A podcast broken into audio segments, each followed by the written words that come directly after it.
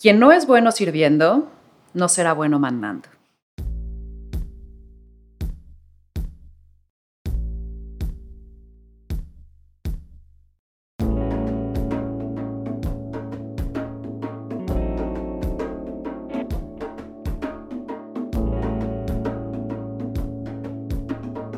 Esto es más cabrona que bonita.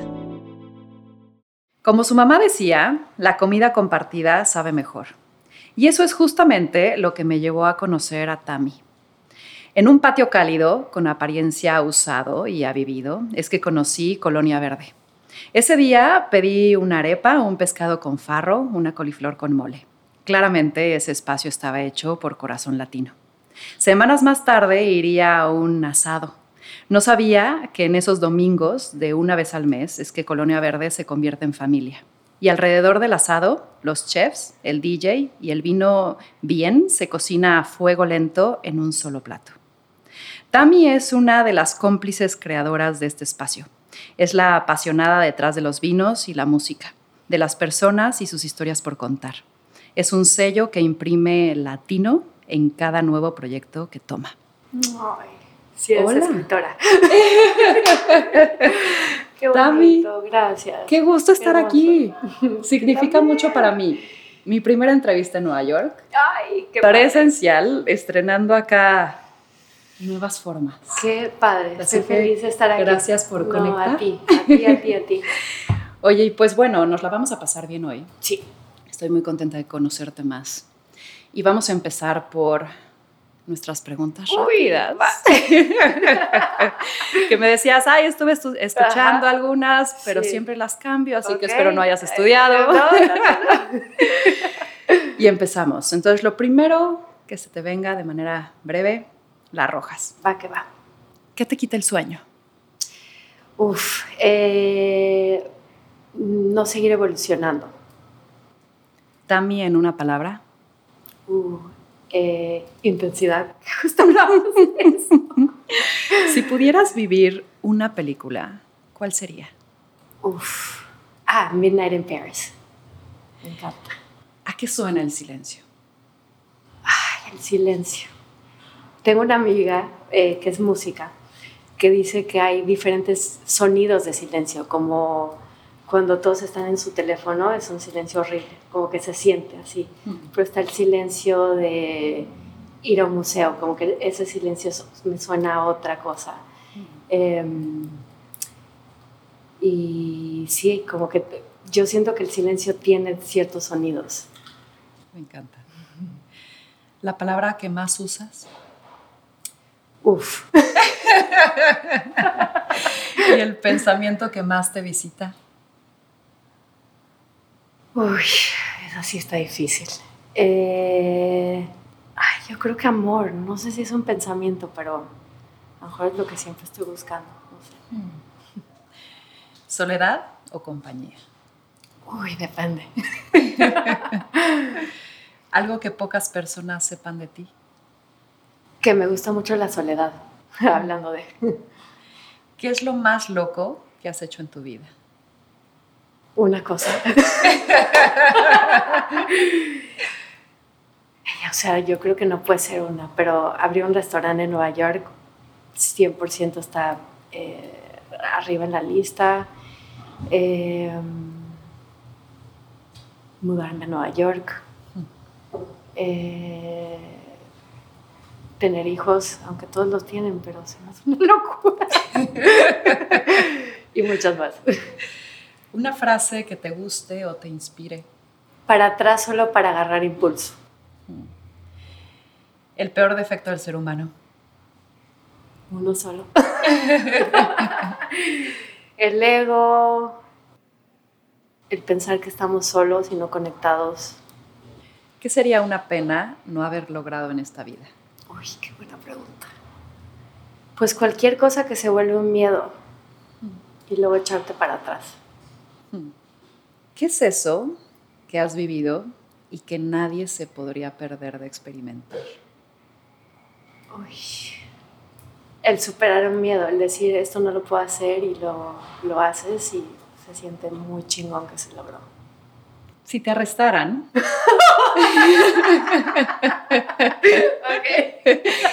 Sin explicación, ¿qué asumirían tus amigos y familia que hiciste? Está buenísima. Wow, está genial esa pregunta.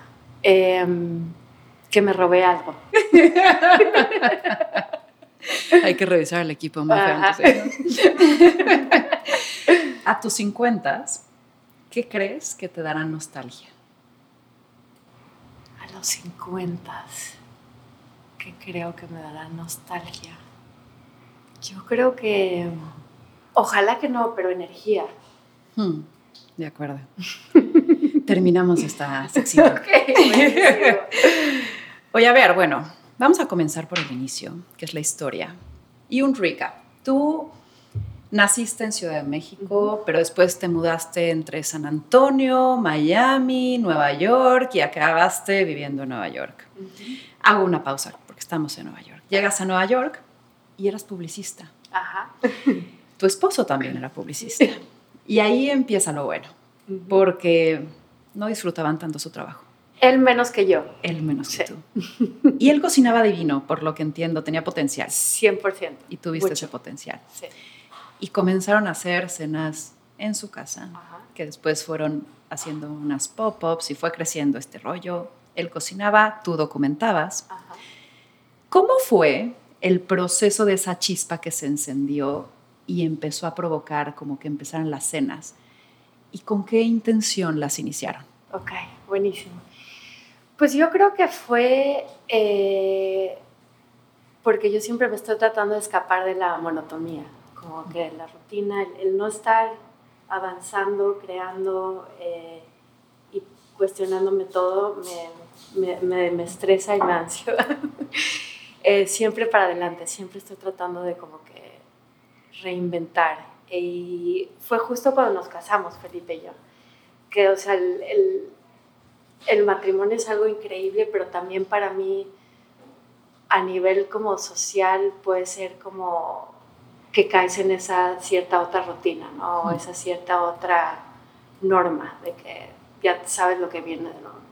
Te casas, luego hijos, luego...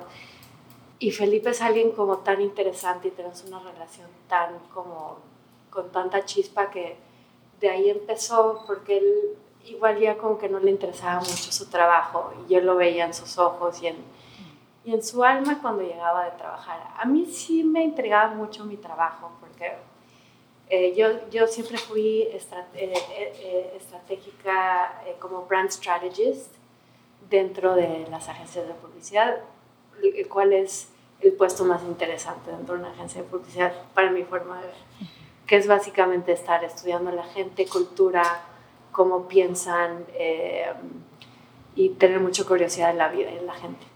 Entonces, para mí como que siempre le encontré ese ángulo y se me hizo como que muy cool y emocionante y diferente y como que siempre era como que padre. Pero Felipe era un account executive, que es lo peor que hay en una agencia de publicidad. Sí, o sea, el cliente, quejas todo el tiempo, sí quejas todo el tiempo del cliente, quejas todo el tiempo del creativo que se siente que es Dios y que su idea es la madre de todas las ideas y estar en sándwich entre esas dos personas es un poco insufrible. Entonces yo como que observé eso y dije, pues hagamos algo que como que nos llene más. Aparte de que Nueva York, que tú ya lo estás observando y viendo porque ya llevas un año y medio acá, te da una chispa. Nueva York viene con una energía que como que o te unes o te vas. Como que o te unes o te saca patadas. Y solo el salir de la, de la casa entras a esa cierta energía. Entonces es como que muy pegajosa y, y de ahí nos fuimos. De ahí fue como que hagamos esto una vez a la semana, los jueves, diferentes recetas y yo escribo, que me encanta escribir, de gente quién llegó y quién no, y quién se conoció y cómo fue la conversación. Y eso siempre lo que nos encantó sobre la comida y el vino, que es que la gente se une y las mejores historias pasan. Y era una no escapatoria, pero era, como una excusa de disfrute, de probarse, de hacer, pero no era como de nos vamos a dedicar a esto. No.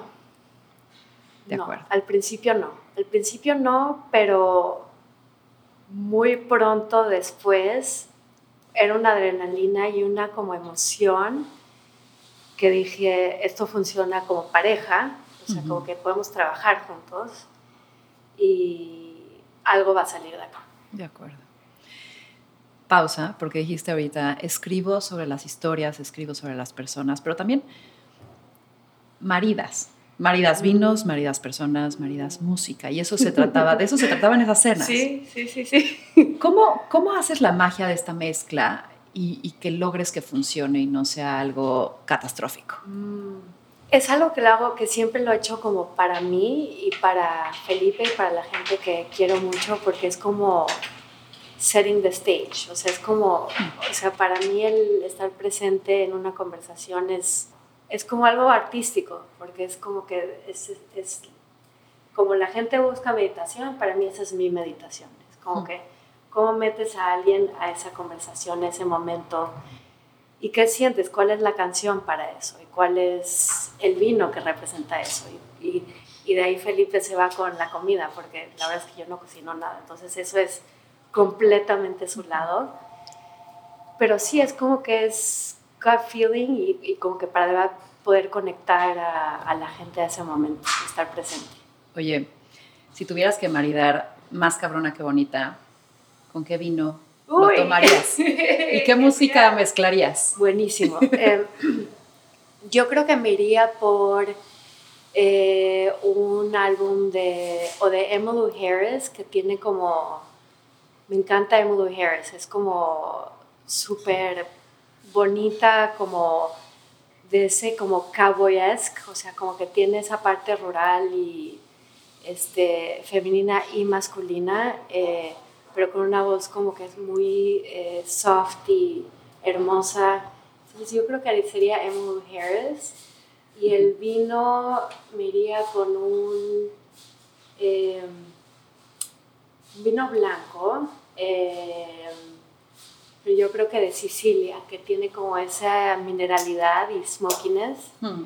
Este, Ay, me encanta. Lo vamos a tener. De hecho, de hecho, hagamos eso. Ándale. A ver si funciona. Me encanta. Órale. Oigan, y van a estar escuchando como un ruido ambiental a nuestro alrededor, porque estamos en Colonia Verde, que es el restaurante eh, del cual gracias a él conocía también. Entonces, únanse a esta ambientación. Únanse a lo que sepan que pasa tras bambalinas en un restaurante. Entonces, para que sepan que ese es el ambiente, es parte del show. Oye, y volviendo a la historia las cenas iban súper bien y de pronto, ding dong. Y, ajá, el departamento de salud. Sí. ¿Qué pasó ahí? Y nos dice que estamos haciendo algo ilegal porque estamos sirviéndole al público eh, porque ellos pensaban que estábamos cobrando. Pero no estamos cobrando, la gente traía vino y era un experimento social. Pero igual estamos sirviendo a gente que no conocíamos. Claro. Entonces ahí fue donde Felipe se puso su gorro muy como diplomático y estratégico y hay que ganarlos al Departamento de Salud porque si esto va a ser algo, pues ellos tienen que estar a nuestro lado. Claro. Entonces él fue, eso es como un poco apéndice, pero me encanta esa parte de la historia que creo que, mucha gente no conoce, que él se fue ganando al Departamento de, de Salud desde ese momento. O sea, él es de la persona más charming que vas a conocer. Te lo conociste alto, colombiano, cejas negras enormes, ojos negros. Llegó, tocó, él les tocó de regreso. Dijo, ok, es que soy, soy chef o quiero ser un chef y quiero algún día abrir un restaurante y hagámonos amigos más, más que enemigos. Entonces, de cierta mm. manera, como que todo se desarrolla de, de una manera u otra a favor tuyo si lo ves así. Eh, ojalá que siempre ese sea el caso. Y también ese fue el empuje a decir, pues ya no lo podemos hacer en, nuestras casas, en nuestra casa, pues hay que encontrar un lugar. Entonces primero empezamos a encontrar pop-ups para hacer como cenas un poco más grandes, como 20, 25 gentes. Y de ahí ya fue que se le dio a Felipe estar caminando por las calles de por West Village, Soho, y encontró lo que fue hacer llegar a ser cómodo, que está en entre West Houston y Prince. Eso fue hace... Y eso fue hace 12 años, 11 años. Ya un ratito. Sí. Ahora, ya lo estaban haciendo en forma. Y a ver, el mercado americano es enorme. Y a mí algo que me sorprende aquí es que no importa el día, todo está lleno. O sea, tienes que eh, agendar meses antes, ¿no? O sea, como que... Y hay un chorro de dinero. Pero pues, también es muy caro. Sí. Y son reglas distintas y no se parece a lo latino. Entonces, ¿cómo ha sido la experiencia de abrir empresa aquí para ustedes? Mm, sí, es interesante, o sea, porque hasta las reglas que pusimos desde el comienzo, que fue cómodo número uno en, en MacDougall, han cambiado, pero en su esencia se han mantenido. Pero, por ejemplo, eh, nosotros dijimos, nunca vamos a dejar, eh, we're never going to drop a check. O sea, hmm. cuando la gente acaba de comer, eh, no le vamos a llegar así como siempre aquí de, exacto, de cuando quieran, ¿eh? pero ahí quieran, pero pues mejor te vas porque ya va a llegar otra mesa.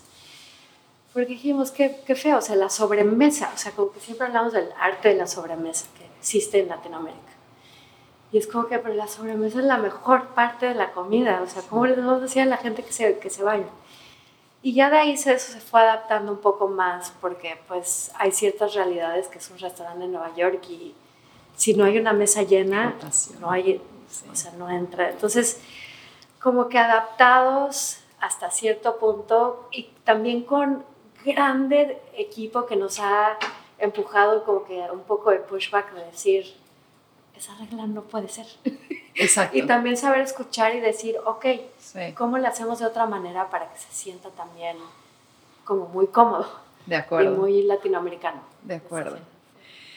Oye, y a ver,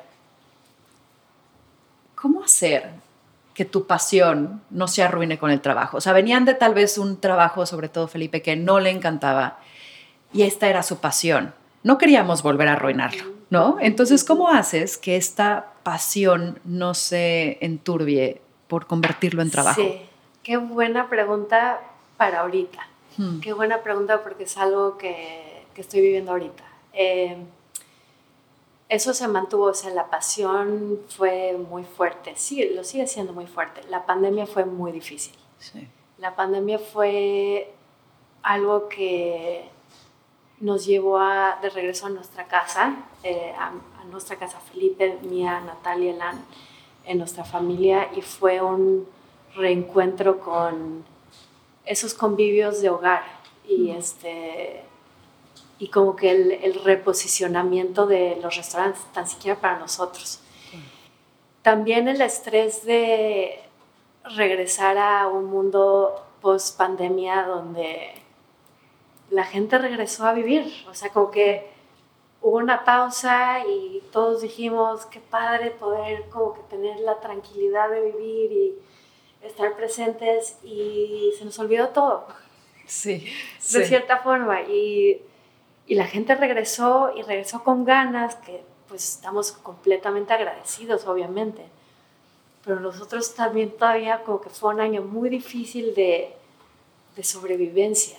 O sea, de decir, existirán, hubieron semanas donde dijimos, ¿será que va a existir el restaurante como el concepto que conocemos? Hasta ese nivel. ¿Y qué va a ser nuestras vidas? Y pues lo vamos a lograr y vamos a reinventarnos y no va a pasar nada, pero fueron esos highs y lows y de decir, a lo mejor no vamos a sobrevivir. Y sí sobrevivió y de repente es como que, ok, de regreso. Y también fue que abrimos otro restaurante. nosotros acabamos de reabrir cómodo dentro de un hotel en, eh, en, Flatiron, en 23rd and Lex. Entonces ahorita estamos muy activos, como que con, muchas, con muchos proyectos. Tenemos Colonia Verde, tenemos Cómodo, que acaba de reiniciar en un hotel, o sea, como que un proyecto grande. Disco Tacos, que es nuestra taquería en Williamsburg, y nuestra compañía de catering. hay mucho estrés, hay mucha pasión, pero combinada con estrés. Entonces, no es de que se va la pasión, es de que solamente como que se mezcla con, con un poco de ansiedad y estrés de lograrlo y de lograr como que seguir siendo únicos y que todo el mundo que entre al restaurante se sienta especial y que está entrando a un lugar que te da esa magia que te da un restaurante, que solamente te da un restaurante. Entonces no sé si contesto o no, pero pues por ahí voy. De acuerdo. y a ver, otro de tus hijos, Colonia Verde, en el cual estamos aquí. Eh, yo te conocí a partir de aquí, ¿no? Y para mí, o sea, sin saber la historia, sin conocerte a ti, significaba este restaurante de la colonia, ¿no? Mm. Eh, que, que, yo creo que inconscientemente estaba buscando. Yo en Ciudad de México, desde que abrió Rosetta, eso era para mí, porque yo vivía a tres cuadras. Y entonces era este lugar cómodo al cual, a cual vas y el cual ya te sabes el menú, pero eso es lo que quieres, ya sabes que vas a pedir esas tres cosas y, y, lo sientes tuyo, ¿no? Quiero saber, ¿cómo, ¿cómo nace pero sobre todo cómo lo mantienes vivo, porque ya llevas ocho años así haciendo esto, y cómo lo mantienes relevante, sabiendo que hay tantas cosas pasando en Nueva York, con tanta buena propuesta, ¿cómo haces que la gente no quiera ir a buscar otras cosas? ¿Cómo lo haces esto de barrio, no? Sí, sí, es una ¿Y cómo, ¿Y cómo sabes hasta cuándo ya dejó de dar? Ajá, ajá.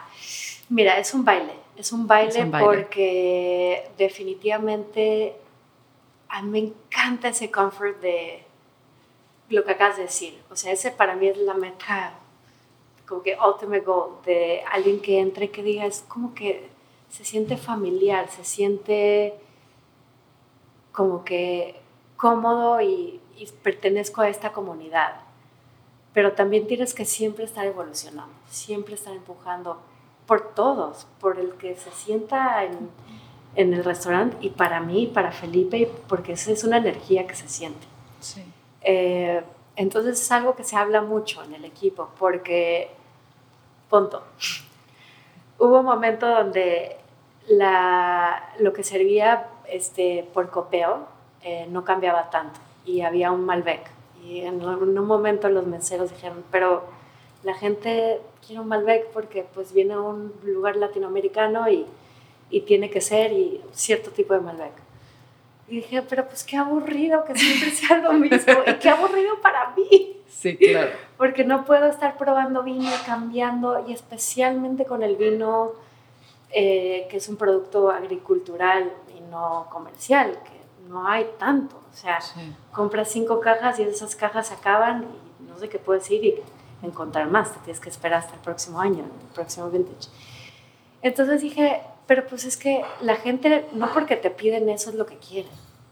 Entonces tú aunque me digas que quieres llegar y conocerte todo el menú, yo creo que sí también quieres saber que Felipe fue al mercado y encontró que justo fuimos ahorita a Union Square Market, unas berenjenas como bebés divinas. Es como que, ¿qué saben esto? Claro. qué es? Claro, tú no sabes que, existe esto, te lo tienes que... Sí. tienes que como que cambiar, o sea, Nueva York es hmm. también tan como de de sus este, temporadas. Entonces, de las estaciones muy marcadas, todo que justo hablamos hoy, que hoy acabó el, verano y de repente nos despertamos y era como que se sintió el frío instantáneamente y es como que, ¿qué significa eso cuando estás tomando una copa de vino? Hmm. Cuando estás comiendo, cuando te sientas y ves algo y la música y todo, entonces todo tiene... O sea, entonces lo de las estaciones siempre es un flujo y siempre está cambiando. Pero sí, siempre nos, cuestionamos ese baile de la gente quiere lo que sabe, lo que conoce, mm. pero también quiere ser inspirada. De acuerdo. Porque si no te quedas en tu casa. De acuerdo. Oye, y a ver, ¿cómo la rompes aquí? O sea, ¿cuál crees que sea la receta o los elementos básicos que tienen que estar para garantizar que algo pegue aquí en Nueva York? Mm. Yo creo que Felipe ha sido muy, muy bueno con ese tema de la comida, que su cocina es muy como de antojo, o sea, como que te comes, y son cosas simples, o sea, tiene un pollo, una carne, pero te comes ese pollo, ese pollo tiene como un cult following, porque es como que es este, es muy homey, como nostálgico y muy de sabores latinoamericanos, pero también como que de sabores que uno conoce y como que quiere regresar y como que... Y que parece simple. ¿no? lo ves y dices, ah, esto me lo pudo haber servido mi tía. Sí, exacto, exacto. pero, y luego, pero no, tiene sorpresas. exacto, sí. y dices, ah, wow, y, y como que lo quieres regresar a... Y él siempre dice eso, o sea, el éxito de un platillo es que alguien quiera regresar a comerlo uno o dos veces a la semana. De acuerdo. Porque si no, o sea, hay platillos que como que intelectualmente son muy interesantes, o visualmente son muy interesantes, pero, pero como que ahí acaba. Pero como que la memoria y todo tiene más profundidad, yo creo, en nuestros seres. De acuerdo. Entonces como que entra más, aún más profundo. Oye, y a ver, sabiendo que te tienes que conectar a esta energía neoyorquina y que si no te adaptas te patea, pero, pero también tienes que conservar una esencia. En una cultura inmersa en el consumismo, mm. en el hipercrecimiento y en la adoración del dinero, mm. ¿no? Que es de pronto el hacer empresa es algo así. ¿Cuál es tu relación con el dinero? Mm. ¿Y cuál es tu relación con el crecimiento? ¿Cuál es tu postura sobre hacer negocio? wow, qué buenas preguntas y qué tan relevantes yo creo que hoy en día, porque también han habido muchos cambios y me risa porque a, a, a Natalia siempre le digo, cuando, quiere otro juguete o algo, le digo, y ella ahora se ríe y lo dice también, digo, consumerism, consumerism, consumerism, digo tres veces, ¿no? Y es como que pregúntate si, te, si necesitas eso, porque siempre estamos pensando qué más necesitamos. Como que siempre hay este sentimiento de, ahora qué necesito, ahora qué más. Y Nueva York tiene esa como controversia o este, como, este choque cultural de sí mismo, que hay un nivel de ambición muy alto, pero también ahorita, y especialmente en Brooklyn, también hay un rechazo al capitalismo, que la verdad yo también, o sea, yo también lo siento y siento como que un, también es como un cansancio profundo de de como que estar siempre consumiendo y haciendo y haciendo, haciendo, haciendo, pero haciendo a, nivel como que sin pensar, o sea, como que going, going, going, going, going. Y cómo parar un poco eso, ¿no? Y, ahorita estamos como que con una conciencia mucho, Felipe y yo, de, de, eso, como pareja, como familia, y también a nivel eh, de nuestro equipo, como que cómo encontrar ese balance en nuestro equipo, o sea, cómo crear una cultura este, saludable de hospitalidad de restaurantes, porque es que uno no para cuando está en restaurantes, o sea, y, y, nuestro equipo no para, diría yo, aún más que Felipe y yo. O sea, nosotros no paramos de pensar y estar y estar muy presentes y, y el cargo de estrés y de pasión y todo eso, pero el como, de verdad que como feet on the ground, los managers, eh, toda la gente que trabaja con nosotros, es un trabajo muy, muy pesado y muchas horas y horas eh, de noche y cómo hacer ese como cambio que sea saludable para todos.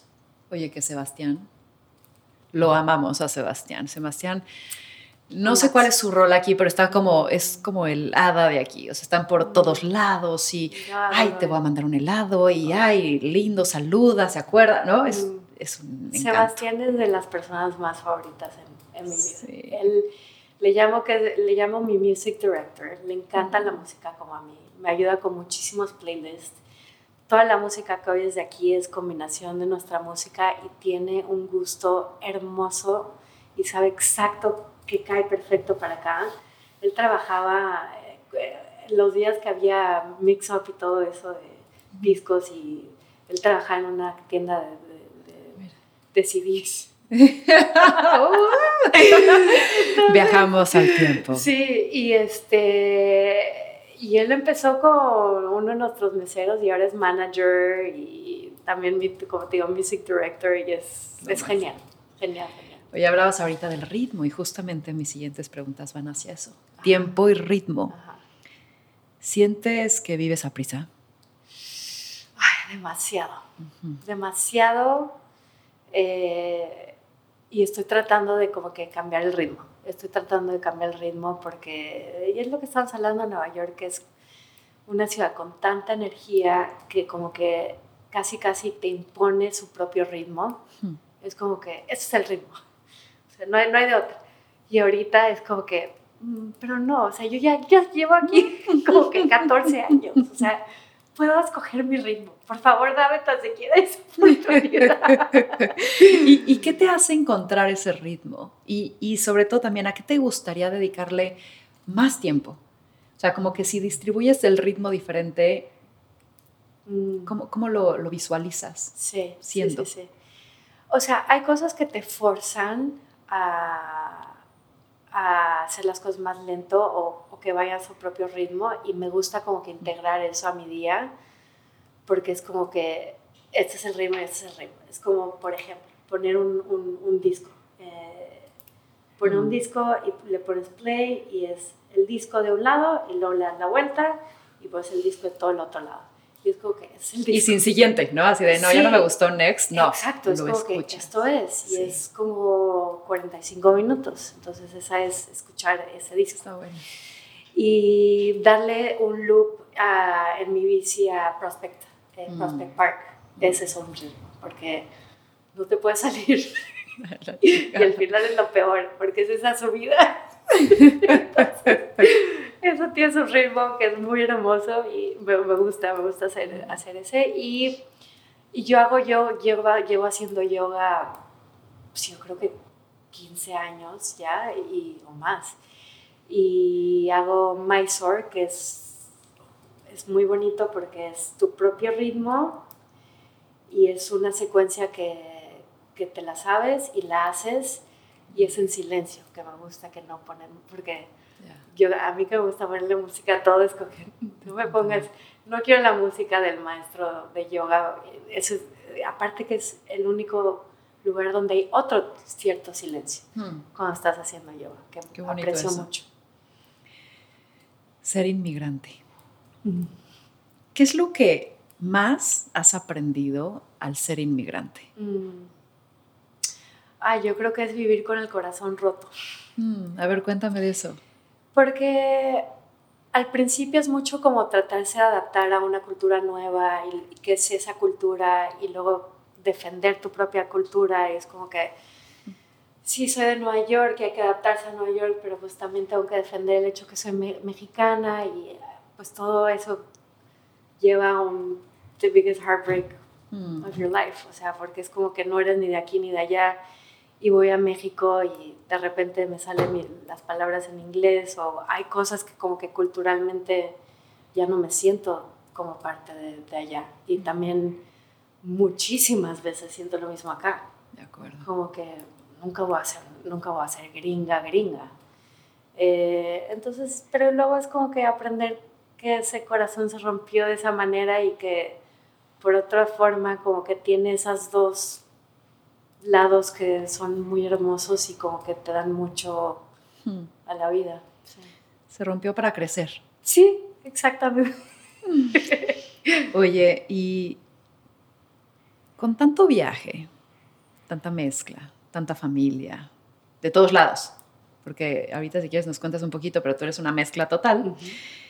¿de qué país te sientes más parte? Mm. ¿O es Tamiland? No, yo creo que México siempre. México siempre, ahí nací, ahí crecí. Eh, mis papás crecieron en México, a pesar de que mi papá es turco y se fue a vivir a México a los ocho años, y mi mamá cultural, culturalmente diría que es más israelí, porque creció en Israel y luego regresó a México. Pero yo creo que sí, y me doy cuenta de eso porque yo le digo a mis hijos, ustedes son mexicanos Hmm. Entonces ahí nacieron, me... no, nacieron acá. Bueno, sí, nacieron acá. Bueno, ok. Pero bueno, tú, dile, tú diles eso. Exactamente. Pero yo creo que ahí es donde doy cuenta que yo me considero mexicana porque yo quiero que mis hijos sean de, de la misma cultura que yo. De acuerdo. eh, ¿Cómo te abres camino en un país nuevo? Y sobre todo en esta industria, ¿no? Que desde mi perspectiva, debe ser duro, ¿no? Es una industria de restaurantes, de mucho PR, de, ¿no? Los vinos también es un mundo cerrado. Mm. ¿Cómo, ¿Cómo te abres mundo? Y, no sé, cuéntame un poco la historia, o si tienes de pronto alguna anécdota en donde como que te cerraron puertas o te abrieron puertas. Sí, el mundo de vino es, es bastante horrible. O sea, me encanta. o sea, el vino, amo el vino, pero es, es complicado. Es, es, una, es una industria y un mundo complicado. Y yo creo que por eso mismo también eh, me metí tanto al mundo del vino natural De acuerdo. porque se siente como que separado a este mundo tan como exclusivo y de, de cierta como sociedad y de, de cierta sociedad es como que es como que muy cerrado desde adentro en los restaurantes y muy cerrado desde la otra parte de como consumidor porque como, como consumidor es cerrado por, por solamente por precio no o sea buen vino caro no access. Sí. y desde adentro es muy como snobby, o sea, es muy como, no, pues que tienes que tener, es- o sea, yo soy, tengo el certificado de sommelier, pero de ahí es como que, aparte es tan subjetivo que se me hace rarísimo que sea tan cerrado, que hay gente que sienta que Mm. tiene cierta nariz o cierto conocimiento, porque aparte es de tanta profundidad que nunca vas a ser experto. Nadie es experto en vino. O sea, es imposible. Hmm. Entonces, un mundo cerrado, pero yo creo que eso mismo, mi lado rebelde, es como que hay que abrirlo. Como que el mundo de vino, que justo te está tratando ya de convencer de que te tomes todos estos vinos naturales que me encantan Sí. pero es como que hay que abrirlo, hay que abrirlo a gente más joven, hay que abrirlo a todo tipo de culturas y colores y como que por qué tiene que ser de solamente un tipo de persona. Entonces, ese misma como closeness es lo que me ha llevado a como a acercarme más al vino y tratar de abrirlo. Y me he topado con gente muy increíble con, en el vino natural que sí me ha abierto puertas. Eh, los asados me han abierto muchísimas puertas porque estamos empezando a invitar a winemakers que vuelan de diferentes lugares y traen a más gente de la- dentro de la comunidad que se ha vuelto un lugar más sobre el vino.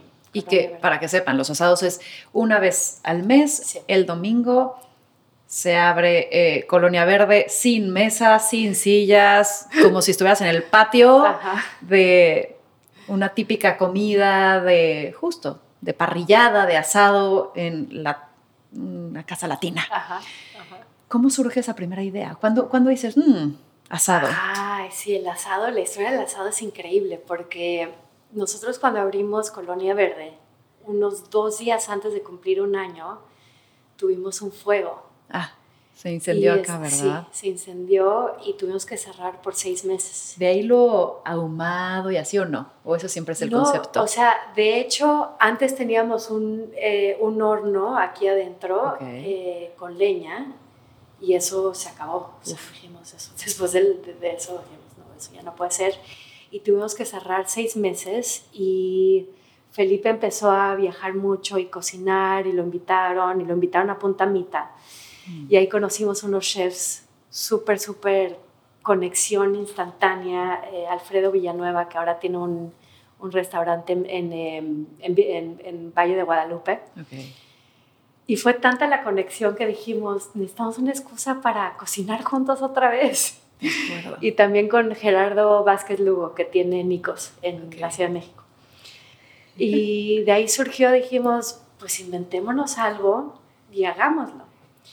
Y el acto de, este acto de asado es como un ritual súper increíble, porque Mm. es, la excusa es como que el fuego que reúne a la gente alrededor y la excusa como que de esperar a que la carne se haga y las verduras y todo. Y es nada más para conectar, o sea, son horas para esperar que la comida esté lista y luego al final, por fin, el clímax, comer juntos todos. Entonces como que ese ritual siempre como que nos, nos gustó mucho y pues de ahí salieron los asados. Otra forma de encontrar ritmo.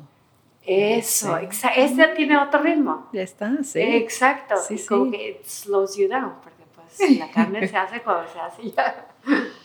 Oye, leí que algo que buscan es crear comunidad. Y aquí hay, es como, no sé, es una frontera y entras a Latinoamérica, de alguna manera, ¿no? ¿Cómo ves el rol que está tomando los latinos en, Estados Unidos y cómo ves el futuro de los latinos en los siguientes años? Mm, ay, qué bonito. Yo creo que a nivel culinario está muy, muy increíble lo que está pasando. Muy, muy, muy, porque hubo hubieron muchos años donde los chefs, hasta los chefs de México y Colombia y Venezuela, están cocinando comida francesa, italiana, como que muy by the book, ¿no? Yéndose a París a estudiar. Y por fin, y por gente muy increíble como Enrique Olvera y otros chefs que dijeron, no, es mole. El platillo, el, el que te va a servir y el que va a ser el más importante en este tasting menu va a ser un mole. Y como que todo ese regreso a las raíces que se está viendo en todos, los, en todos nuestros países y ahora está por fin llegando acá, porque la gente va a la Ciudad de México, que ahorita hay una obsesión con la Ciudad de México del neoyorquino. Gracias por hacer nuestra ciudad también mucho más cara. o sea, ya se habla inglés, en Condesa Roma ya no es como que ya tienen ahí una embajada. Sí. Entonces como que fue algo raro porque empezó, tan siquiera en Nueva York, empezó por fuera y llegó adentro. O sea, como que no fue el empezar a restaurantes aquí, como, hmm. como que, ah, no, vamos a conocer, porque fue como que el reclaiming, como que de hmm. todo esto, como que él, tomó al chef mexicano en México decir, voy a hacer esta comida, para que la gente la vea y luego por fin haya esa plataforma. Entonces ahora por eso nos ha ayudado a nosotros, porque ahora hay esa plataforma y hay esa curiosidad y ya no tienes que explicar lo que es Huitlacoche o mole o esquites o lo que sea que sea, es como que es mucho más elevado. Entonces puedes empezar desde un punto de vista creativo mucho más interesante. De acuerdo. Que el sombrero, que el whatever.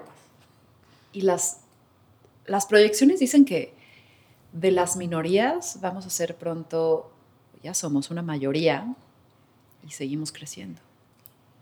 A huevo. A huevo. Esta este, ¿cómo se llama? Como reconquista la inversa, ¿no? Eh, pero el, el, latino acá lo ves distinto. ¿Cuál es la peculiaridad del latino que llega a Estados Unidos y la arma en Estados Unidos? Es una nueva especie. Sí. Pues para mí, de las mejores, las mejores. ¿Por qué? Porque es gente que también tiene toda esta cultura mexicana, como como que muy, mucha pasión, mucho cariño, risas, o sea, como que todo ese espíritu mexicano, pero también mucha curiosidad a explorar, como que hacer algo nuevo y también hacer diferente. Y este, hmm. Entonces como que para mí lo mejor de los dos mundos, porque también se quieren adaptar, quieren este, como que formar parte de algo nuevo que a mí la gente curiosa es the best type of people. Oye, y en la curiosidad, para, para conocer más Nueva York a través de tus ojos, ¿cuál es este lugar secreto que me puedes compartir? Uy, uno nada más. no, varios. Eh, yo diría que o sea, no sé si tan secreto, pero no es tan conocido, pero tú has ido al Lunático en Bed-Stuy. No. Es un lugarcito eh, que fue formado por dos ex músicos, eh, que es básicamente un bar chiquito, que llegan y tocan música en vivo, de mm. todo tipo, jazz, eh, flamenco, lo que sea, pero como actos súper, súper buenos, o sea, que pueden llegar a tocar en Carnegie Hall o lo que sea, pero porque tienen todos estos, esta comunidad de músicos, van y tocan en un bar, entonces como que tiene ese como esencia de como que ir y estar y oír música, muy buena música. Tienen una lista de margaritas muy, muy buenas, de mezcal, de sotol, eh, y está súper divertido. Ese es uno. Em, yo diría que The Ear In, eh, los domingos también tienen a músicos de jazz que van y tocan, pero también como así de en comunidad, como que empiezan a tocar dos y luego llega alguien con su trompeta y empieza a tocar y es un, es un también un parecito chiquitito en el en West Village que lleva haciendo eso años y años y años y años eh, y es lo máximo, ese lugar es súper, súper padre. Me encanta. Sí. Oye, te he estoqueado y algo que es constante en todo lo que he visto y de los encuentros que he tenido contigo, que son pocos, pero igual en mi estoqueo no te creas y he hecho mi chamba, siempre te veo sonriendo. Ajá. ¿Es consciente o inconsciente esta actitud que tienes ante la vida? Uy. Cuéntame de ello. Eh, yo creo que es consciente, porque cuando no estoy sonriendo, que pues sí pasa, soy el ser humano, eh, como que me da, como que me enojo mucho conmigo misma. O sea, cuando tengo mis días que no estoy al 100%, lo que más me caga es que no va a vivir ese día al, máximo. Como que, como que, y eso me pone como que, me da más tristeza aún. Pero yo creo que sí, porque la vida es muy, muy increíble y muy... Mm. Tiene tanto que ofrecer y cada día puede ser... Y es lo que me encanta en Nueva York, que te puedes despertar y sales de tu casa y por eso todos se visten de negro, porque no sabes qué va a pasar. O sea, puedes empezar en... O sea, geográficamente, hasta geográficamente puedo empezar en Fort Greene y acabar en Tribeca porque esto y esto y esto te llevó a, esta, a ver a esta otra persona y entonces geográficamente cambia mucho, pero también emocionalmente y con la gente que conoces y todo, y es como que es todo un trip solamente un día. De acuerdo. Es como que si no lo haces, pues ¿para qué estamos aquí? Claro. Entonces sí, sí es consciente, pero por eso te dije que soy muy intensa. de acuerdo. ¿Qué te ha dado y qué te ha quitado Nueva York? Ay, ay, ay. Eh, yo creo que sí me ha dado cierto nivel de ansiedad, que es como un constante, o sea, que es hmm. este, de la que hablamos de esta como energía, que es como que o, te unes o te vas, que por lo bueno o lo malo sí da cierta ansiedad. Claro. Que el otro día lo estaba pensando, que como que... Mm, siento un poco de ansiedad estos días. ¿Cuándo empezó? Y era como que, ah, qué raro, justo cuando llegué a Nueva York. ok. Entonces, eso definitivamente. ¿Y qué me ha dado? No, no puedo. O sea, toda mi vida.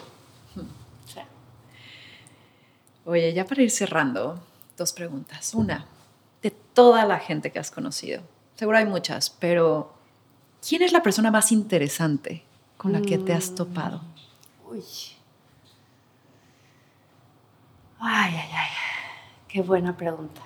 Eh, muchísima gente, toda la gente, mucha gente se me hace muy interesante. Yo creo que Felipe, mi esposo. Mm. Yo creo que siempre, o sea, llevamos casados me mataría por esto porque siempre se me olvida. es no horrible conmigo, pero no es porque no me importa. Más de una década, déjala así. 12, entre 12 y 13, eso 12 o 13. Eh, Perdón, Felipe. O 14.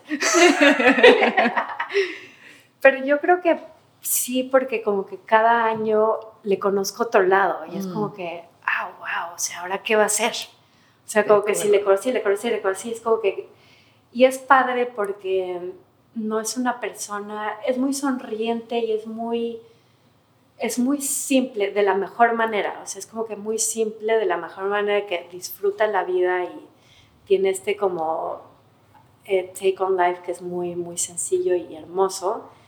Pero siempre le salen todos estos otros lados que digo, pues, hmm. ¿qué más hay ahí? Claro, claro. Te mantiene aquí a la expectativa. 100%. Sí, sí, sí, sí.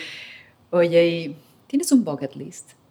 Sí, yo creo que, o sea, de viajar, Dime tres cosas que pudieran estar en ese bucket list, que dices, no, me da igual, antes de que yo me vaya de este mundo, tienen que pasar. Mm, yo creo que vivir en Europa, Ok. en algún punto, como que encontrar ese ritmo y como que embrace it.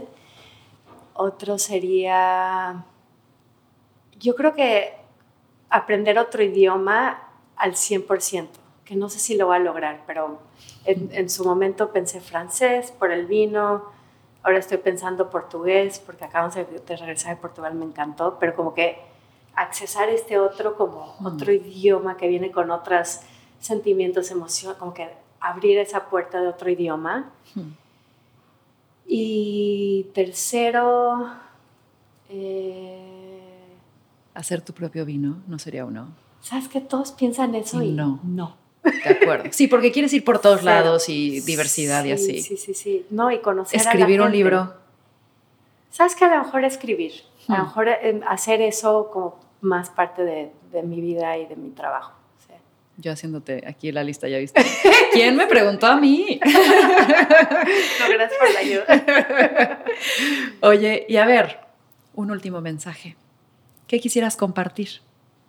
Quisiera compartir que siempre vale la pena tomarse el tiempo para comer y convivir y tomarse un buen vino y por más como simple que se sienta o por más trendy que se sienta o por más que estemos corriendo, corriendo, es algo que te puede dar tanto a la vida que merita. Siempre hay tiempo para eso. Me encanta. Sí. ¿Dónde te encontramos, Tami? Ah, eh, en Instagram, Tami Rofe. Eh, y aquí en Colonia Verde, en Cómodo y en encanta. todo el tiempo. Aquí los vemos, aquí los vemos. Sí, sí. Y bueno, termino diciendo, goza porque pasa y pasa rápido. Gracias por hacernos gozar tanto hoy, Tami. Me encantó, me encantó conectar y, y pues acá seguiremos. Sí. Y pues esto fue más cabrona que bonita.